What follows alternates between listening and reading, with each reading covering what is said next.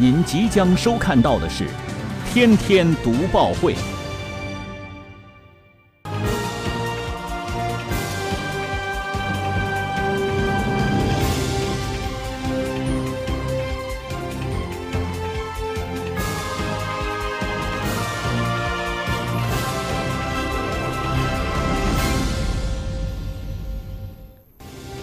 新闻有态度，做有态度的新闻。观众朋友，大家好，欢迎收看今天的《天天读报会》节目，我是李瑞。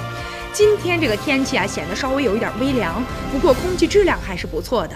不知道大家是否和李锐有同样的感受啊？现在咱们哈尔滨的天空是越来越蓝了，空气质量也是越来越好。现在呢，有数据啊就显示，二零一八年呢一季度哈尔滨空气质量优良天数五十七天，同比增加了两天；重度及以上污染四天，同比减少了九天。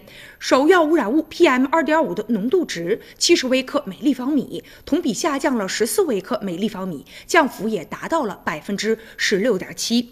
现在呢，这个大气环境质量有了明显的改善。事实上呢，自打这个二零一六年开始啊，咱们就已经呢加大了防治与管控。二零一七年呢，为了坚决的打好蓝天保卫战，哈尔滨市淘汰了十蒸吨以下燃煤小锅炉，就已经达到了两千零七十四台。那么也是前六年的总和，淘汰的黄标车一万四千一百九十二台，已经超额完成了任务。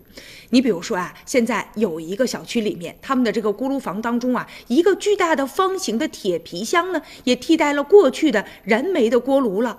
原来啊，四处飘散的烟灰也已经不见了，清新的空气和干净的环境，让周围的居民生活质量有了明显的改善了。所以也是相信啊，随着现在呢，咱们管控的力度逐渐的加大，一定会还给大家一个蓝天和白云。